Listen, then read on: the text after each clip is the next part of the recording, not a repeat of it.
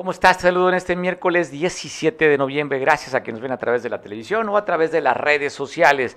Día agitadito por la mañana, después de que a través de una entrevista de radio que le hiciera nuestro compañero y buen amigo y estimado este, este comunicador, al cual le tenemos un gran afecto a César Labra, ayer entrevistaba en la radio en la cual trabaja, eh, habló con un líder del transporte y ahí dijo, vamos a ir a quitar, o como de lugar, a los que están bloqueando la Diana. Así es que tengo historias completas, distintos puntos de vista sobre este asunto que quiero compartir contigo me gustaría también que opinaras a través de las redes sociales.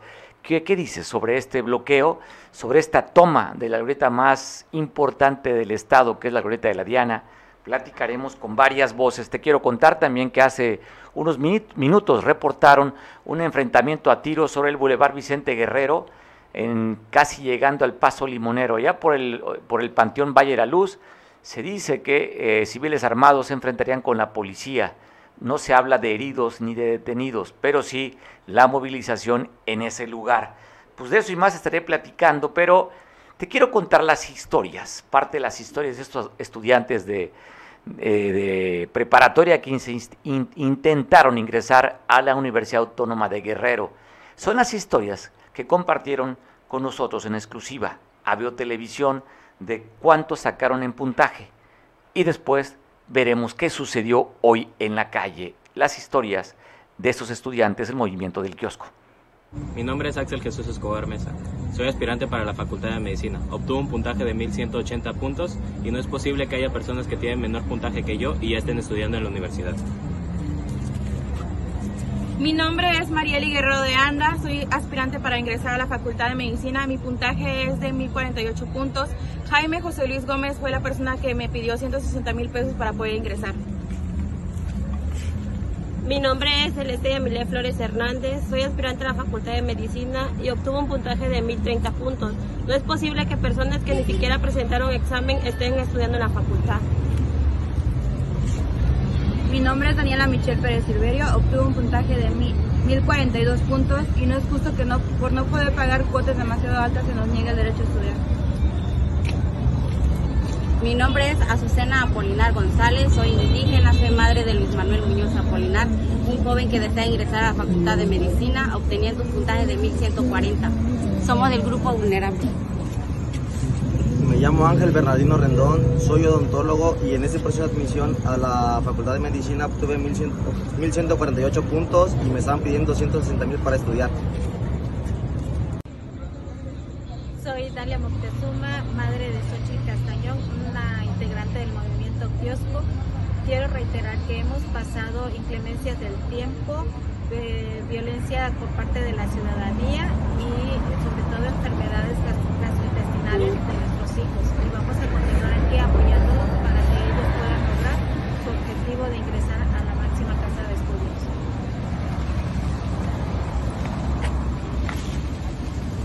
Mi nombre es Patricio Escobar, soy padre de familia de Axel Jesús. Eh, reitero uno, uno de los discursos que hizo el presidente Andrés Manuel López Obrador, donde menciona que ningún joven quedará fuera de las universidades públicas donde gobierne Morena. Esta es parte de la historia, es lo que comentan los estudiantes y también los padres y los representantes de este movimiento, el movimiento del kiosco en el que usted escuchaba las calificaciones que habían sacado el puntaje y que no están inscritos en las facultades en las que ellos hicieron exámenes. Pero eso, eso ha generado también el hecho que hayan tomado la Diana, ha generado repercusiones, sobre todo afectaciones en la parte económica. Hace unos días platicaba yo con el líder de la, de la, Federación Nacional de Cámaras de Comercio aquí en, en Guerrero, Alejandro Martínez Sidney, molesto y preocupado después de que el día sábado bloquearon por varias horas la costera Miguel Alemán. A eso se han sumado voces como la de Gustavo Telis, quien es un activista, Gustavo, y también ayer en redes sociales hacía convocatoria, pero para que nos cuente de qué trataba, cuál era la intención y qué fue lo que se logró. Tengo en la línea telefónica a Gustavo Telis. ¿Cómo estás, Gustavo? Te saludo, buena tarde.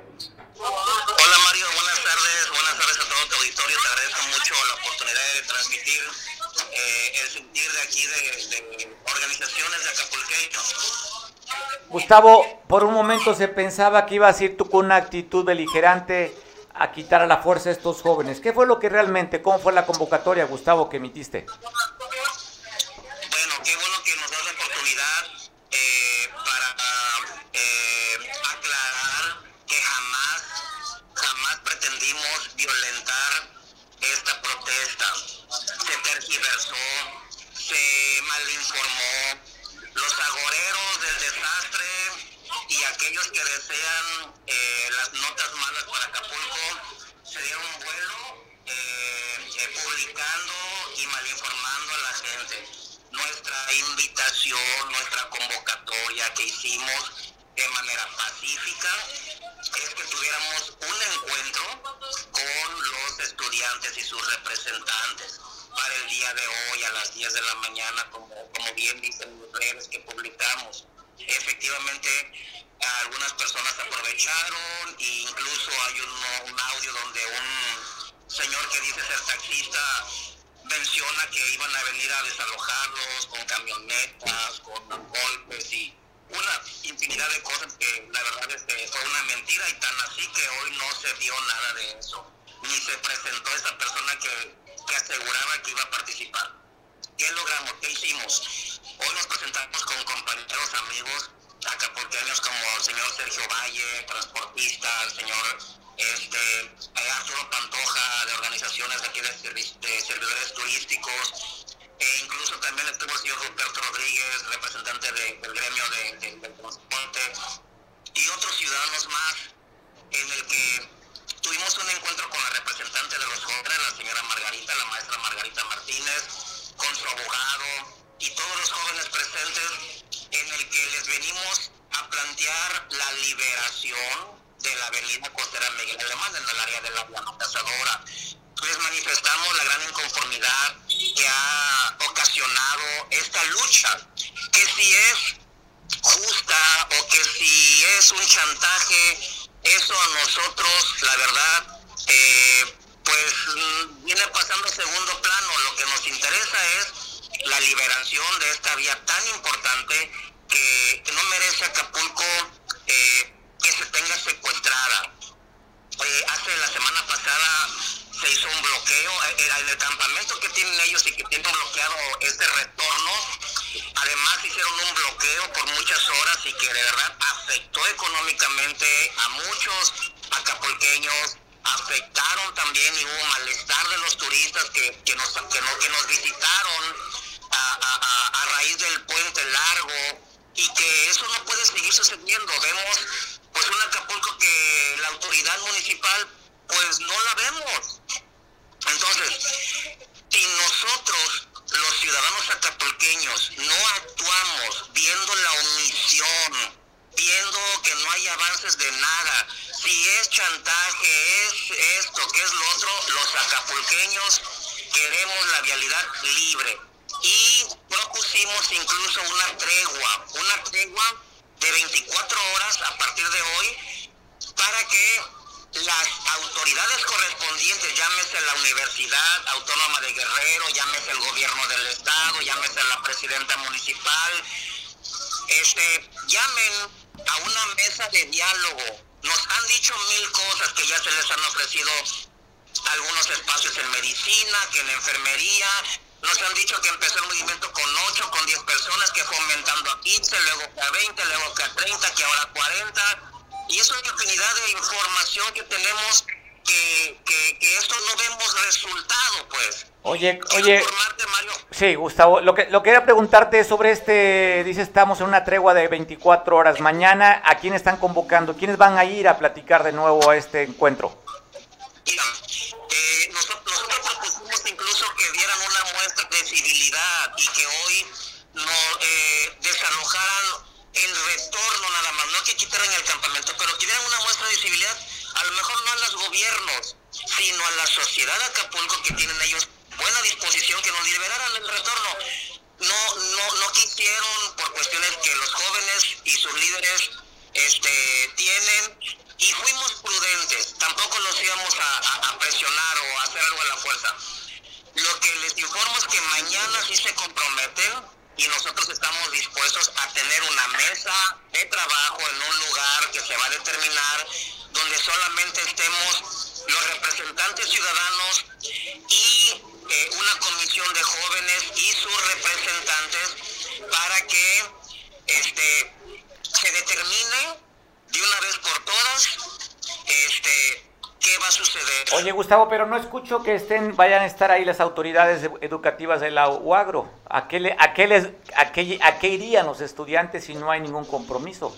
No está la autoridad. Bueno, ellos ya tuvieron encuentros. A mí me informan que ya tuvieron más de ocho encuentros, ya hay varias propuestas, no las aceptan los estudiantes. Sin embargo, ahora ya pasa a otro nivel. El problema ahora es con los acapulqueños. Nosotros este, estamos viendo los intereses del puerto de Acapulco, no estamos viendo nuestros intereses particulares. Y creo que Acapulco merece respeto, no cualquiera puede venir a bloquear una arteria tan importante para beneficios particulares. Entendemos la lucha, somos gente de lucha, pero son muchos días y este estamos nos están dando información respecto a todo lo que se le está ofreciendo y que y que ellos no están aceptando. Nosotros estamos en una definitiva de que nos liberen la vía, pero que también ya se solucione de raíz, de fondo, este problema. Que si es Chana o que si es Juana, con perdón de la palabra, nosotros queremos nuestra vía. Y mañana vamos con una postura definitiva. Ok, ya. Es el puerto de quien exige de buena manera y respetuosamente la liberación de esa vía. Mañana eh, les, les, prometemos darle la información, Mario, eh, lo que se determine de esa mesa de trabajo, esperemos que ya también las autoridades pongan atención, porque ahorita ya pasa a otro nivel y vienen organizaciones también a plantarse a la diana, este, y creo que no va a ser conveniente. Eh, eh, va a salir más caro el caldo que las albóndigas porque entonces esto se va a salir de nuestras manos. La Acapulco necesita la vialidad libre y que estas personas sean atendidas de la manera, de la mejor manera. Acapulco no debe seguir siendo secuestrado de esta manera. Bueno, parece formidable. Mañana estamos atentos contigo, Gustavo, para ver qué se acuerda en esta mesa y si los que están manifestándose liberan lo que están pidiendo ustedes y si también pues, le cumplen lo que están exigiendo, Gustavo. Vamos a estar al pendiente. Te mando un abrazo fuerte. Gracias por tomar la llamada. ¿Algo adicional? Gracias. Gracias, Mario. Gracias a ti. Saludos a tu auditorio. Con mucho gusto les mañana les damos la información que, que resulte de esta mesa de trabajo. Espero que sea positiva. Ojalá por el bien de Acapulco. Te mando un abrazo. Gracias, Gustavo. Pues, bueno, pues ahí está la conversión de Gustavo Telis, quien estuvo, es parte de este grupo organizado de ciudadanos que se fueron a, a platicar con los estudiantes. Y me parece interesante la posición. Dice, mañana tenemos una reunión, pero parece un ultimátum. A ver qué sucede el día de mañana, si van a liberar o no van a liberar los estudiantes con sus representantes. Agradezco mucho que me tome la llamada una amiga activista que está, estuvo presente ahí en el evento y me gustaría saber su impresión, qué fue lo que escuchó, cuál es su percepción y para eso pues platico con ustedes, con Julia Alonso. Julia, ¿cómo estás? Buena tarde. Hola, buenas tardes, Mario. ¿Escuchaste lo que, lo que decía Gustavo, que tú estuviste esta mañana también allí en, esta, en este diálogo que al parecer en un principio pareciera que iba a ser ríspido? Hubo inclusive algunas, eh, como, como algún conato, afortunadamente no llegó a mayores, pero sí subió de tono la conversación temprano, ¿verdad, Julia? Sí, este, desde ayer en la noche a mí me convocó la maestra porque me dijo que estaba circulando en, los, en los medios que iban a ir un grupo de taxistas con sus líderes, transportistas para, bueno, ahí está un, un audio que me pasaron y que estuvo este, también circulando en, en la red de Facebook este, la convocatoria por parte de Gustavo Uteri, donde decía que se tenían se tenía que arreglar esa, eso, pero yo como mujer de, lucha, este, pues me parece que, no podemos este, llegar a un, a, a donde están un grupo de jóvenes con la maestra y decirle lo que tienen que hacer hay que respetar. Yo lo que le dije a la maestra, pues yo sabes que te apoyo y ayer mismo en la noche le mandé toda la información al licenciado Encinas y al secretario de Gobernación para que él estuviera atento porque se sentía como, como amedrentados, ellos tenían miedo de que fueran a, a irlos a quitar, de hecho ya se, este, violentamente, entonces pues sí, ellos estaban tomando este, esa información como que voy a voy a otro grupo de ciudadanos a poder a estar ahí a decirte cómo vas a hacer tu, tu lo que tú estás pidiendo, tu lucha, no ellos llevan meses, yo los he estado monitoreando, pero pues no pertenezco al grupo, solamente el monitoreo y los he apoyado como todos los, todas las veces que se han puesto, de ahí ya han salido doctores este, enfermeras y todo esto. Entonces sí me, me preocupó eso porque la violencia solamente va a generar violencia. Y este, también me llamó la atención con la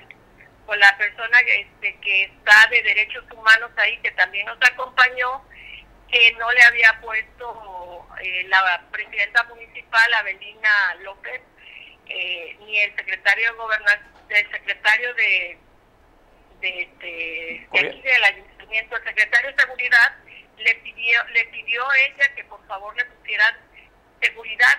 ¿Por qué? Porque se puede aprovechar de otros grupos o, contrarios a lo que es la cuarta T para lastimar a los jóvenes y golpear a, al gobierno de, de, de pues, del presidente Andrés Manuel López Obrador. Y todo esto sí es preocupante que ninguna de las de los tres órdenes de gobierno, pero sobre todo la y la gobernadora Evelyn Salgado, no hayan mandado a alguien para proteger a los jóvenes y ver cuáles son sus exigencias. se acordó este, con el licenciado del movimiento y la maestra Margarita Martínez y tu servidora y amiga y los papás de los muchachos que este, a petición del, de los empresarios con los que yo, bueno, yo les pedí de favor, le dije, mira, es importante que también ustedes piensen en que Acapulco está necesitando de, de pues, económicamente no estamos bien, entonces háganos favor de no bloquear y acordamos, se acordó que no se va a bloquear absolutamente en 72 horas, no van a, de por sí ya no lo habían hecho, pero ahorita acordamos que no van a bloquear este, la avenida hasta que no les eh, vayan, yo supongo que en 72 horas tienen que ir alguien, este, la maestra Evelyn Salgado, gobernadora, o, o alguien que sí les dé resultados, porque pues yo soy una ciudadana empresaria, pero pues yo no les puedo dar resultados, no les puedo dar becas a los jóvenes, ni, ni, ni, hacer el trabajo del Estado, el, el Estado tiene que responder. Oye, Julia, ¿ellos están en alguna disposición ceder en no volver a, dices, no van a volver a, bloquear la costera, pero bueno, tienen bloqueada una vía de comunicación. ¿Se van a repelar, se van a replegar para estar solamente en la banqueta o van a estar igual con las 72 horas en esta tregua, ahí como están ahorita plantados? Ahorita como están, porque corren peligro, porque no hay seguridad, no les han mandado seguridad. Si abren una vía para que se den ahí el retorno, los autos, ellos temen que, les, o sea, que vayan a ser este, lastimados, porque ya han pasado, pasan los, los automovilistas molestos y les gritan o les avientan, les avientan cosas. Y yo estuve revisando sus calificaciones, sus puntajes, y hay 15 que tienen buen puntaje. Y ellos dicen, bueno, nosotros lo que no tenemos es dinero, pero sí tenemos buen puntaje. Entonces es importante este, y, y, les cobran por la entrada, entonces pues no tienen dinero. Ah, tú viste, yo subí un video donde ellos ellos tienen con qué comprobar. Y eso es lo que quieren, eh, que vaya alguien del gobierno, y no yo, ni tú, ni, ni la ciudadanía, porque al final del día no, pues, no les vamos a resolver nada, es, no podemos sustituir al gobierno. Pues vamos, oye Julia, vamos a ver qué sigue esta historia, porque de acuerdo a lo que escuchábamos de Gustavo Telis, Dice que hay una tregua de 24 horas. Mañana buscará nuevamente un lugar para sentarse, eh, sentarse y platicar, pero yo noto desesperación por parte de la ciudadanía también, Julia. Sí, yo lo entiendo, lo entiendo y ellos dijeron, tenemos, o sea, no vamos a, bloquear la, la avenida, pero necesitamos que nos den respuesta. Ellos, hasta donde yo estuve con ellos, porque tampoco tampoco puedo asegurarte nada, pero de lo que platicamos es que no quieren gente este, extraña a su movimiento porque temen que, eh, eh, para empezar, pues no les, a nadie les gusta que tenga su lucha, lleguen otros y les digan cómo, o sea, lo que tienen que hacer. Pero aquí está fácil, Mario, yo lo veo así y entiendo a los ciudadanos también. ¿Por qué no se acerca quienes tienen que resolverles? Eso es lo que tienen que hacer, porque al final del día hay dos personas, dos jóvenes que están muy enfermos. Si uno se les llega a morir, ¿para qué van a esperar que después llegue, llegue o, este, ya llegue el gobierno para, ah, bueno, pues es que no sabíamos, pero ahí está la de derechos humanos y la visitadora, hay recomendación de, ya hay escritos para el secretario de seguridad que no ha hecho su trabajo, entonces, ¿por qué no lo hacen, pero de la manera como dice el presidente, el diálogo, pero tiene que ser el diálogo, gobierno y los que tienen problemas. Bueno, va a, ser interesante cómo, el, cómo va a, este final. Por un lado, pues posiciones, ya vemos, ellos dicen, si no nos resuelven, no nos movemos. Pero por otro lado, vemos una ciudadanía que creo que es la primera vez que escucho, si no me lo aclaran, que ya están tomando acción para evitar este tipo de bloqueos. O sea, no se había visto, el asunto es la confrontación que ya existe, que hay una inconformidad y que si no se resuelve puede llegar a otros a otros términos, Julia. Esa es la preocupación. Bueno, yo hasta donde te puedo decir y me consta es que ellos se sentaron con el grupo de empresarios y mañana va a haber una reunión con un grupo de empresarios, no con los líderes de los taxistas. Son dos cosas diferentes también. Y no tampoco eh, los empresarios van a, decirle te quitas este, o, a, este, a, violentar, sino simplemente, bueno, vamos a solucionar el problema en qué te podemos apoyar, son dos cosas diferentes. Pues bueno, va a estar bueno, Julia, estaremos al pendiente, gracias por la disposición de platicar con nosotros. Tú fuiste parte también importante de estas pláticas en la mañana, estuviste ahí y es por eso que buscamos tu opinión. Te mando un abrazo, Julia, que estés muy bien, buen provecho. Muchas gracias a todos, hasta luego. Hasta luego, pues ahí está Julia Alonso, quien está cerca de este movimiento apoyando como lo ha hecho muchos años. Pero vamos a cambiar la información. Se llevó a cabo ya, se hizo la inauguración de otro evento tan importante como es el Tianguis Turístico. Un evento que inició en Acapulco, que si mal no recuerdo, ¿qué, presidente se lo llevó de Acapulco? A ver, ¿no? Ahí, ahí está la trivia. Yo no lo quiero decir, más bien ni me acuerdo pero ya se lo llevaron de Acapulco, después se luchó para que fuera itinerante, que estuviera un tiempo fuera y después regresara. Y el próximo, la próxima edición del Tianguis Turístico va a ser nuevamente aquí, donde nació, en Acapulco. La gobernadora del estado, Evelyn Salgado Pineda, no estuvo en la inauguración, pero va a viajar a, allá a Mérida para recibir la estafeta, porque el próximo año va a ser aquí. ¿Qué fue lo que se vivió en, este, en esta inauguración, en el que se utilizó la tecnología? Ya no hubo juegos pirotécnicos, se utilizaron drones. El espectáculo estuvo bastante bueno.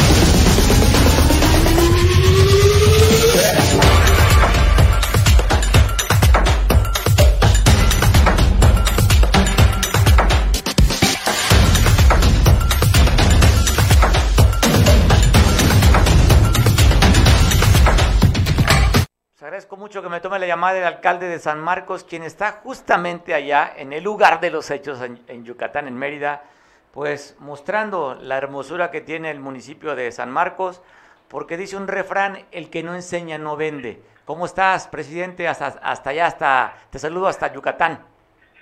Muchísimas gracias, muchísimas gracias, estimado Mario, y qué eh, refrán más a modos estás invocando, estimado Mario. Es correcto, si no enseñamos no vendemos. ¿Cómo sientes el ambiente en esta edición, Tomás, allá en Yucatán? Muy, muy bien, fíjate, de verdad es que es impresionante eh, la ciudad de Mérida, una ciudad limpia, ordenada, despejada en todos los sentidos, vialidades eh, donde el peatón tiene libertad de transitar por las banquetas, que lamentablemente pues eh, en nuestro pues territorio no se da eh, de verdad que, que, impresiona, ¿eh? la gente no tira basura, eh, no, no, no, no, otro, otro concepto y, muy, bonito. Oye, lo que pasa que dicen los yucatecos que ellos son otro país, por eso, ¿eh? Estás en otro pues país. yo digo que es otro mundo.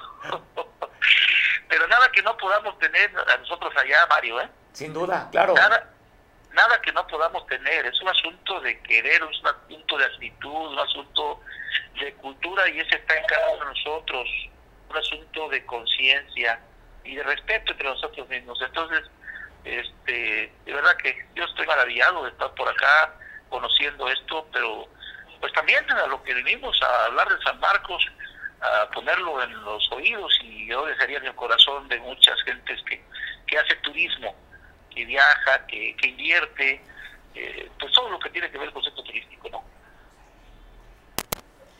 Oye, la comida yucateca que es deliciosa, ya me imagino que comiste tus panuchos, tus papazules, la sopa de lima, la cochinita pibil, en fin, qué rica cultura tiene Yucatán. Cosa, cosa maravillosa. La verdad que muy, muy bien, pues variedad de comida y muy exquisita todo. Pues Tomás, ojalá que traigas buenos resultados para tu municipio, que venga mucha gente a, conocer y sobre todo este proyecto tan interesante que tú has sido el pilar para detonar la economía de esta inversión que están haciendo allá empresarios para pues esto que es divino, la Ribera Sanmarqueña? Pues, pues déjame decirte, Mario, que, precisamente lo que me tiene acá. En principio, colocar, como ya lo dije, en, los oídos de la gente, en el escenario internacional del turismo a nuestro querido San Marcos, el concepto San Marcos, pero además ver lo que hay acá, qué hacer, porque nuestra cabecera, nuestro nuestro territorio esté limpio, esté eh, hermoso. Eh, me di la oportunidad para estar en Puerto Progreso, eh, un muelle, híjole, que yo creo que fácil, fácil, el kilómetro quizás hasta un poco más tiene, maravilloso, maravilloso. Pues qué bueno que sigas disfrutando las maravillas y sobre todo a lo que vas a promover San Marcos y que se vengan esos, esos, esas inversiones mayormente que ya tienes planeada y que se incrementen para detonar la economía de tu municipio, Tomás. efectivamente, y cuando te digo que estoy en a, a, ver el, muelle, es porque me hablaron de él, y yo estoy precisamente ideando que este que un muelle en San Marcos vamos a tener. Es que se llevan el concepto hermoso de este muelle.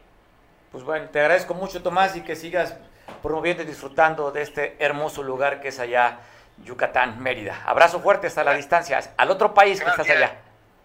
Gracias, gracias Mario. Abrazo, pues bueno, Tomás Hernández Palma, alcalde de San Marcos, quien anda promoviendo eh, San Marcos y también anda por allá la alcaldesa de, de Atoyac, Clara Bello, que intentamos platicar con ella, pero está en una reunión.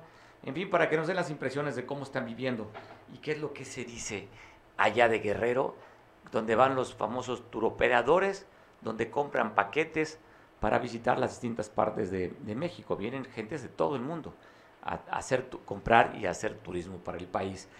Oiga, y el día de ayer, pues bueno, le pasamos la nota de esta ejecución que se dio con este líder de un grupo de tlacoloreros en, en la capital del estado, pues a manera de reconocimiento, sus compañeros de danza le hicieron este homenaje a Freddy, Alfredo, el líder de este grupo. Estamos viendo las imágenes de lo que se vivió en Chilpancingo en esta ceremonia luctuosa, donde están ahí también los tigres, eh, viendo el féretro de su compañero fue pues mucha gente a acompañar a este señor que tiene un liderazgo, que mucha gente lo quería y usted recordará que fue ejecutado en su casa ya en el barrio de San Marcos. Así vivieron esta ceremonia luctuosa los habitantes de Chilpancingo acompañaron la despedida al señor este que era famoso ya, Alfredo Freddy, en, en la capital del país. Y te cuento que lamentablemente aquí en el río El Camarón fue encontrada una mujer asesinada. Te tengo pues, esta nota triste, pues porque cuando hablamos de violencia en el puerto y cuando estamos hablando de para que vengan a visitar los turistas, pues esto es una mancha, una mancha para la ciudad.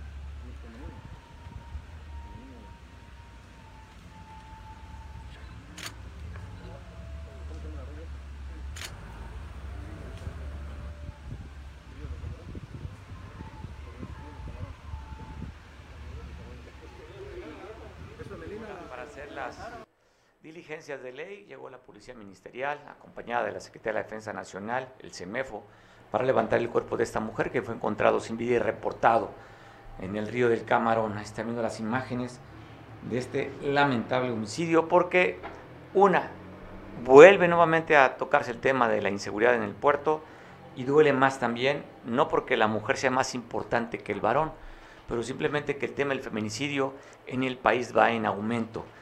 Ahí estamos viendo en esta colonia, la colonia Vistermosa, es ahí en el río del Camarón, donde fue arrojado, encontrada esta mujer aquí en Acapulco. Y pues bueno, te cuento también, te cuento también que hoy se conmemora el Día Internacional de Cáncer de Pulmón. Así es que te comento esta historia. ¿No? Bueno, vamos a platicar sobre esto es importante que estemos al pendiente, sobre todo hacer pues, chequeos médicos. Y pues normalmente el cáncer del pulmón se puede prevenir evitando fumar. Es, hay una alta incidencia en los fumadores, el cáncer de pulmón, que no es la única causa, pero sí la más importante. Hoy, le digo, se conmemora el Día Internacional de Cáncer de Pulmón. Pues ahí ya sabe usted, a partir del día 15, así dos días, de acuerdo a la información que se dio, Jorge Ciudad de los Santos dejó de ser el fiscal del Estado. Para esto se lanzó la convocatoria a través del Congreso del Estado para que las gentes que estuvieran interesadas y reunieran los requisitos hicieran la solicitud. Se dio a conocer el día de ayer que varias organizaciones estaban perfilando a que sea Vidulfo Rosales el abogado de los padres de los aparecidos de los 43 para que sea el próximo fiscal. Hay reacciones yo agradezco mucho que me tome a través de vía Zoom Evencio Romero, quien es un líder, fue diputado local, fue candidato a la Diputación Federal por MC, líder agrario, líder campesino, quien tiene un punto de vista respecto a esta solicitud. Te saludo, Evencio, ¿cómo estás? Qué gusto volver a platicar contigo, Evencio. Aquí estamos en la Casa de los Campesinos en 5 de mayo, número 37, Colonia Centro, Chilpancingo Guerrero. Pensé que estabas acá en Tecpan, en la costa, estás en Chilpancingo entonces, Evencio. Sí, las oficinas de que atendemos a todos los campesinos del estado, pues está aquí en la capital, pues es la zona centro, ¿no? Entonces aquí están todas las autoridades y aquí tenemos esta casa que fue recuperada hace 20 años de las manos de los caciques, de los corruptos y de los bandidos. Híjole, ya ya no te quiero preguntar quién la tenía entonces. pues saca las conclusiones. De hace 20 años. Inclusive hasta orden de aprehensión hubo contra estos bandidos. Oye, cuéntame tu posición, Evencio, sobre esta, este anuncio. Inclusive subieron fotografías ahí las organizaciones donde entregan la solicitud, donde están perfilando al, al abogado de los padres, los aparecidos allá de Yotzinapa, Vidulfo Rosales, donde en la fotografía aparece, aparece el diputado presidente de la Junta de Evaluación Política del Congreso del Estado, ahí lo estamos viendo en este momento, Alberto Sánchez Esquivel, y el apoyo de estas organizaciones. ¿Tú qué impresión te da? ¿Cuál es tu lectura? ¿Cuál es tu opinión respecto a, esta, primero, este pronunciamiento? Primero, una estupidez del presidente de la Jucopo. Eh, no tenía por qué él salir a recibir un documento. Hay una oficialidad de partes, se entrega y punto. Eh, desde ahí, no sé si traiga alguna componenda, ¿no?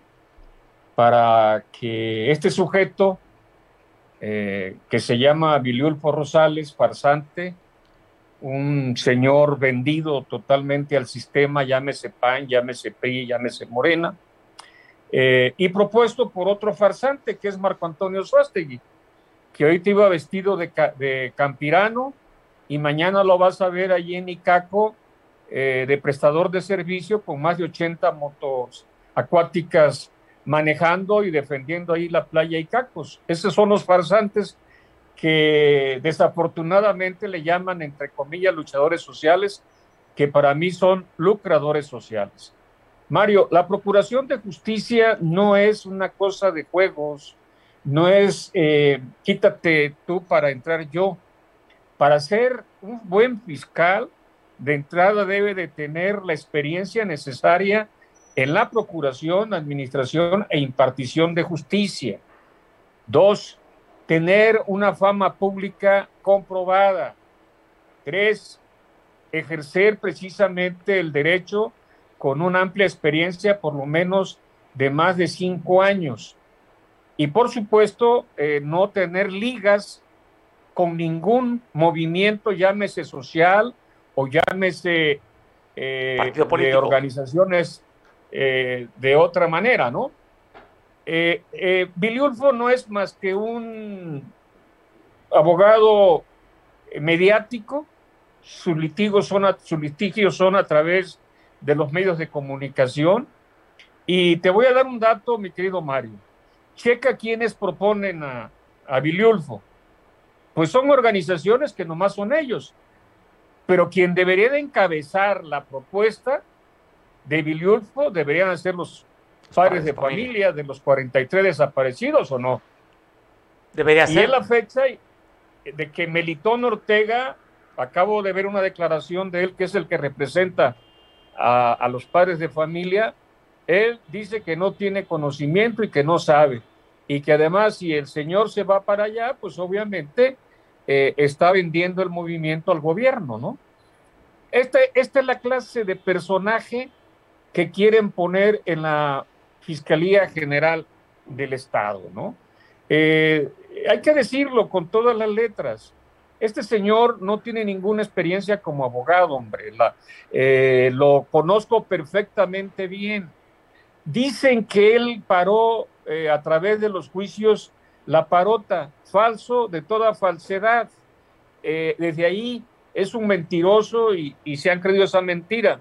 La parota se paró por la violencia ejercida por un grupo de gentes que no son de la comunidad, auspiciados por Plachinola, y porque no negociaron un recurso económico junto con Félix Salgado Macedonio, que le querían chantajear a la Comisión Federal de Electricidad, y al no dar la Comisión Federal de, Electricidad en su momento al presidente municipal que se llamaba Félix Salgado Macedonio una lana, se eh, intervino Tlachinola, contrataron a este farsante de Marco Antonio, que no es comunero, él vive en Renacimiento, eh, y que simple y sencillamente, además es egresado del tecnológico como arquitecto, mi querido Mario, ¿eh? El señor es preparado, entre comillas, pero preparado para, no ejerce la profesión de arquitecto, pero sí ejerce la profesión del chantaje y del tráfico que se da en los bienes comunales de Cacahuatepec, mi querido Mario. Imagínate en manos de quién va a estar la Procuración de Justicia de un farsante que traiciona el movimiento de los 43 para ir a buscar chamba al gobierno. Esa es la clase de personaje que proponen estos sujetos.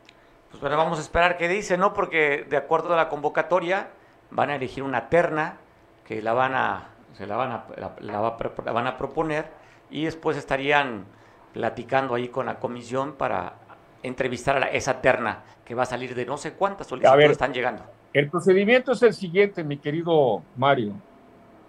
Eh, después del término, creo que no sé cuándo fenece el término del registro de aspirantes. Este mismo creo mes. que el veintitanto. De noviembre. Eh, eh, si se reajustan 10, 20, 30, se manda esa lista a la, a la, ejecutiva del Estado. A la gobernadora. A la gobernadora. La gobernadora de esos 20 selecciona tres.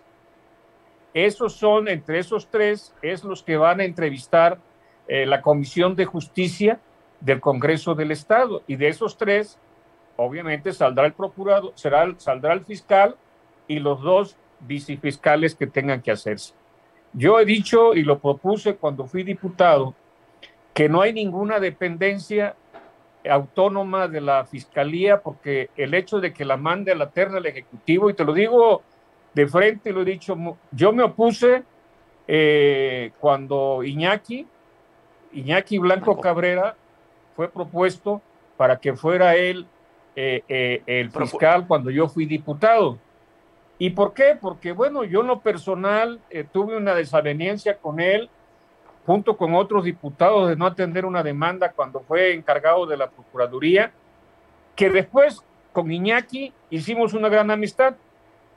Pero yo le comenté, le dije, oye, le dije, pues qué autonomía van a tener si de todos modos la terna la manda el Ejecutivo.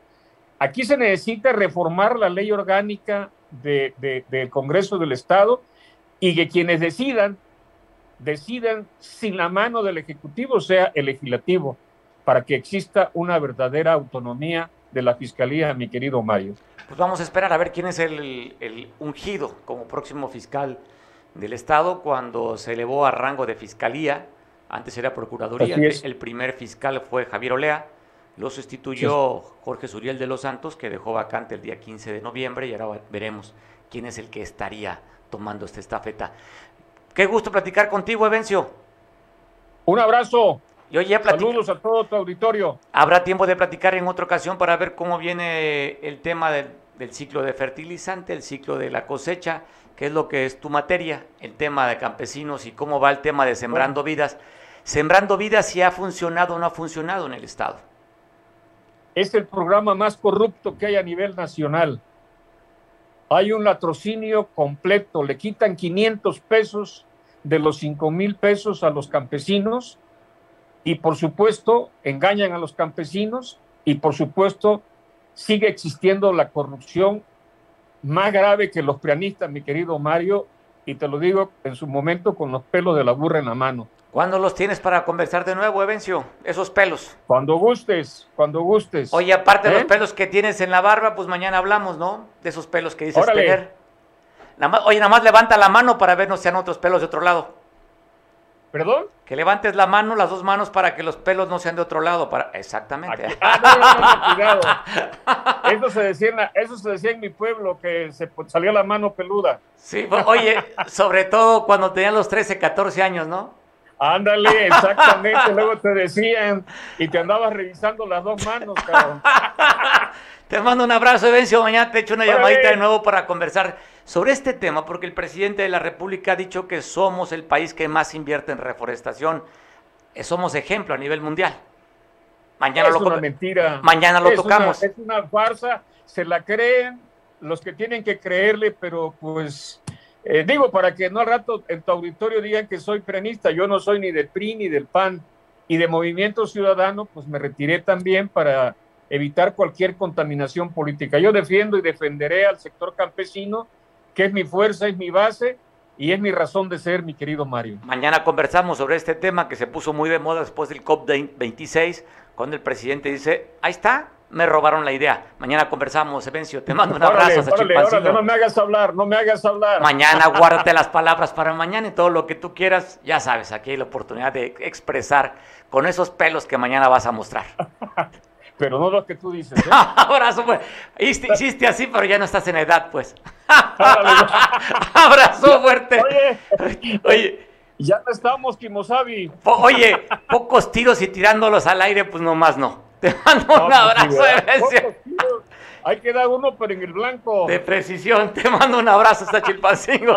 Conversamos mañana. Pues ahí está, un líder, y ya vio lo que dice, la opinión que tiene sobre este tema. Pero bueno, oiga, tenga paciencia, con calma. El de ayer por la noche se dio a conocer que hubo un hundimiento en la costera Miguel Alemana a la altura del hotel, de la zona La Condesa, enfrente al hotel La Tortuga.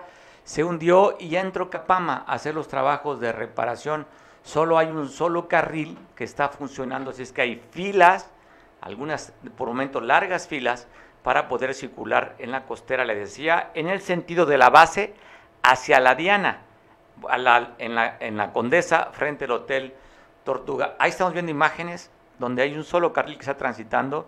Va a ser seguramente no de horas, ¿eh? si tal vez sea de días, para que puedan restablecer los otros dos carriles que faltarían. Así es que tómese su tiempo con calma, calcule usted el tiempo si usted tiene que llegar a alguna cita o, a la escuela o no sé, algo de placer o simplemente pues no le gusta perder mucho tiempo o hacer perder tiempo a los demás, tómelo con calma. Ahí están las imágenes de cómo está trabajando Capama de manera vigorosa para tratar de restablecer lo más pronto la circulación de esos dos carriles que están que no están funcionando. Así es que llévela en paz, relájese y, pues bueno, con calma para que usted llegue a su destino. De buen humor, no llegue de malas y la tenga que pagar su vieja, su querida, su amigo, no sé, su querido, su viejo, no sé quién.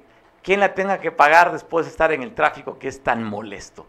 Y el que anda molesto, Lorenzo Córdoba, el, el presidente del INE, del Instituto Nacional Electoral, presidente consejero, en el que ya sacó un video y saca una segunda parte de este video después de que en el presupuesto de la Federación para el 2022 le recortan 4.900 millones de pesos al INE.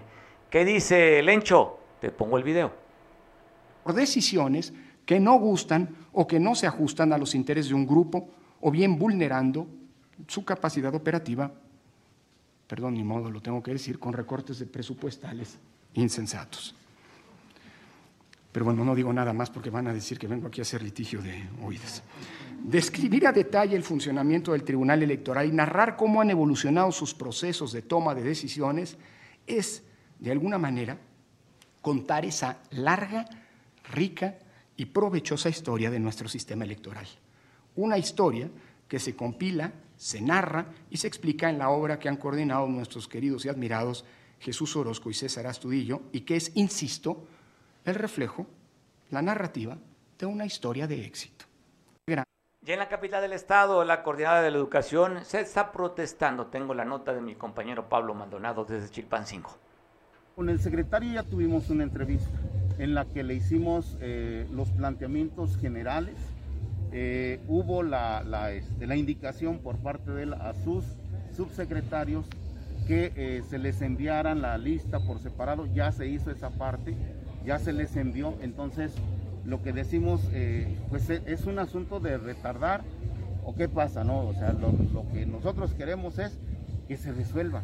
Ya no queremos más mesas de trabajo donde nada más nos sentemos a dialogar, volver a exponer el asunto, irnos y, ya simplemente no se resuelve. O sea, se requiere ya de mesas resolutivas pues, de los problemas. Eso. Oye, profe, este, comentaban que un grupo de maestros fue a la este, ¿fueron ustedes a...? Nosotros fuimos a planeación, fuimos a, este, a primarias, pasamos a la Huesicán, este, solamente pegamos unas cartulinas.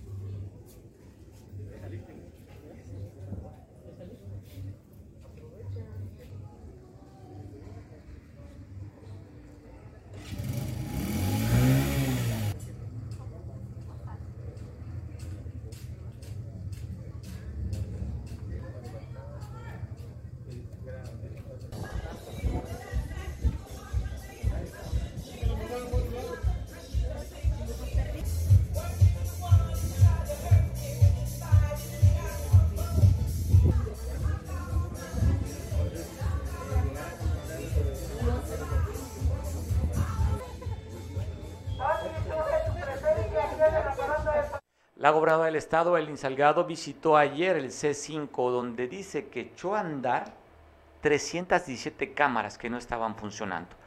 En este recorrido que dio, pues fue con el secretario de Seguridad, también con el encargado de temas de vigilancia de la misma corporación policiaca y tuvo la oportunidad de conversar también con estos que manejan el C5. Ya sabe que las instalaciones del C5 están en el edificio inteligente donde fue a visitar la gobernadora Evelyn Salgado. Y también el día de ayer que anduvo en Acapulco fue al Instituto de Cancerología que está en la zona de hospitales. Allá fue la gobernadora para platicar. ¿Recuerda usted que hace unos días aquí también pasamos que hubo un paro? Pues bueno, afortunadamente ese paro se solucionó y ahí fue la gobernadora a platicar con los que administran, con los que atienden, con los médicos y tuvo también la oportunidad de platicar con los pacientes que buena falta le hace un estímulo de recibir a una persona con liderazgo cuando estamos en ese tipo de enfermedades, sentir el abrazo, el apoyo de la autoridad, va bien para el sistema inmunológico de cada paciente. Así es que ahí estuvo la gobernadora en esta visita, primero en el C5 y luego en cancerología, donde dio un recorrido. ¿Cómo va a estar el clima en estas próximas 24 horas? Te informa el subsecretario de Protección Civil. ¿Cómo va a estar el calor y el frío en las partes altas del estado? De Protección Civil del Gobierno del Estado de Guerrero le informa las condiciones meteorológicas que prevalecerán este día, miércoles 17 de noviembre del año 2021. Una masa de aire frío modificada mantiene un descenso de temperatura por la noche, madrugada e inicios de la mañana, principalmente sobre las partes altas de las regiones norte, montaña y centro, porciones norte de las regiones Costa Chica y Tierra Caliente, así como viento de componente norte que incrementa la sensación de fresco o de frío. Por otra parte, una entrada de aire marítimo tropical con muy ligero contenido de humedad procedente del Pacífico favorecerá cielo despejado con medios nublados aislados y predominio de nubosidad alta durante el día así como medios nublados aislados por nubes bajas en la tarde sobre la parte alta de la sierra. Además, nublados aislados en la región sierra con probabilidad de ocurrencia de precipitaciones ligeras dispersas. Los valores máximos de temperatura se registrarán en la región Tierra Caliente de entre 33 y 35 grados Celsius, de entre 31 y 33 grados en el área de Xochihuehuetlán y Olinalá, así como de la franja costera, excepto en el área de Atoyac, en donde serán de 32 a 34 grados Celsius. Los valores mínimos se registrarán en la madrugada entre los 7 y 9 grados en las partes altas de la región sierra y el extremo occidental de la región centro, y de entre 11 y 13 grados Celsius en las partes altas de la región montaña y extremo norte de la región norte. Tenga precaución con los cambios de temperatura, tenga precaución con el uso y el manejo del fuego al fin de evitar incendios tanto en zona urbana, rural y forestal. Manténgase informado por medio de las redes sociales de esta Secretaría de Protección Civil. La Secretaría. Oiga, ayer suscitó, pues bueno, eh, en redes sociales pues, estuvieron mofando, esa es la, expresión, mofando de la Secretaria de Educación en el país, Delfina Gómez. Mire cómo se refiere, pero también no es la única, ¿eh? Usted recordará también el gobierno de Peña Nieto, cuando el secretario de, Educación se equivocó, la corrigió una niña. ¿Pero con cuál entramos? ¿Con Delfina o con el...? ¿Con Delfina? Bueno, mire, mire Delfina, ya sabe usted, esa que dice que nos va requete bien, así fue lo que dijo ayer. Hoy que tuvimos la oportunidad de ir a Jalisco, eh, de Jalisco, de lo que es eh, precisamente Hermosillo, pues son cuatro horas a la, a la comunidad precisamente de Cananea y tuve oportunidad de ir a las escuelas y de verdad se queda uno asombrado. Sí, le entendió lo que dijo, ¿verdad? ¿Dónde está Jalisco y Hermosillo y Cananea, verdad? Fue muy claro. Eh, ¿Qué dijo el, expresidente Felipe Calderón respecto a esto? Pues fue parte de esta, lo vieron de manera jocosa, así publicaron en, Twitter, haciendo mención a la esposa del Mencho. Ya Dice, detuvieron a la esposa del Mencho en Jalisco, más precisamente en Hermosillo. Justamente, pues, hablando sobre lo que usted escuchaba de la secretaria de Educación. Secretaria de Educación. Oiga, y también quien se equivocó alguna vez, el secretario de Educación con aquel expresidente que las mujeres lo adoraban por guapo. ¿Se acuerda Enrique Peña Nieto cuando le decían las porras?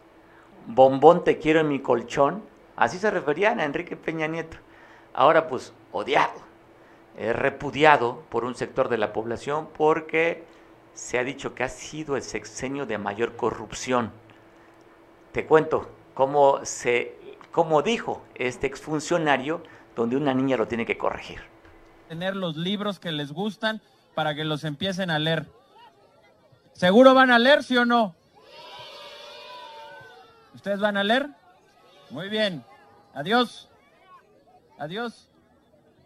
Adiós. ¿Qué? Sí.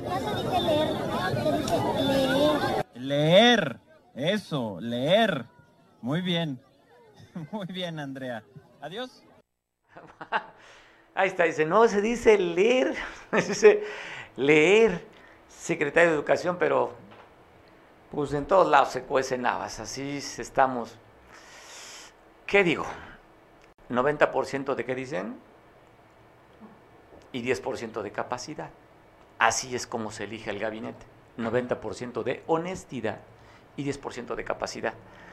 Esta señora que fue candidata, la secretaria de Educación fue candidata a la gobernatura del Estado de México, que, quien perdió la gobernatura, quien también cuando ella fue al, estuvo ocupando un cargo de administración pública, le descontaba un porcentaje a sus colaboradores a nivel global, pues ¿para qué?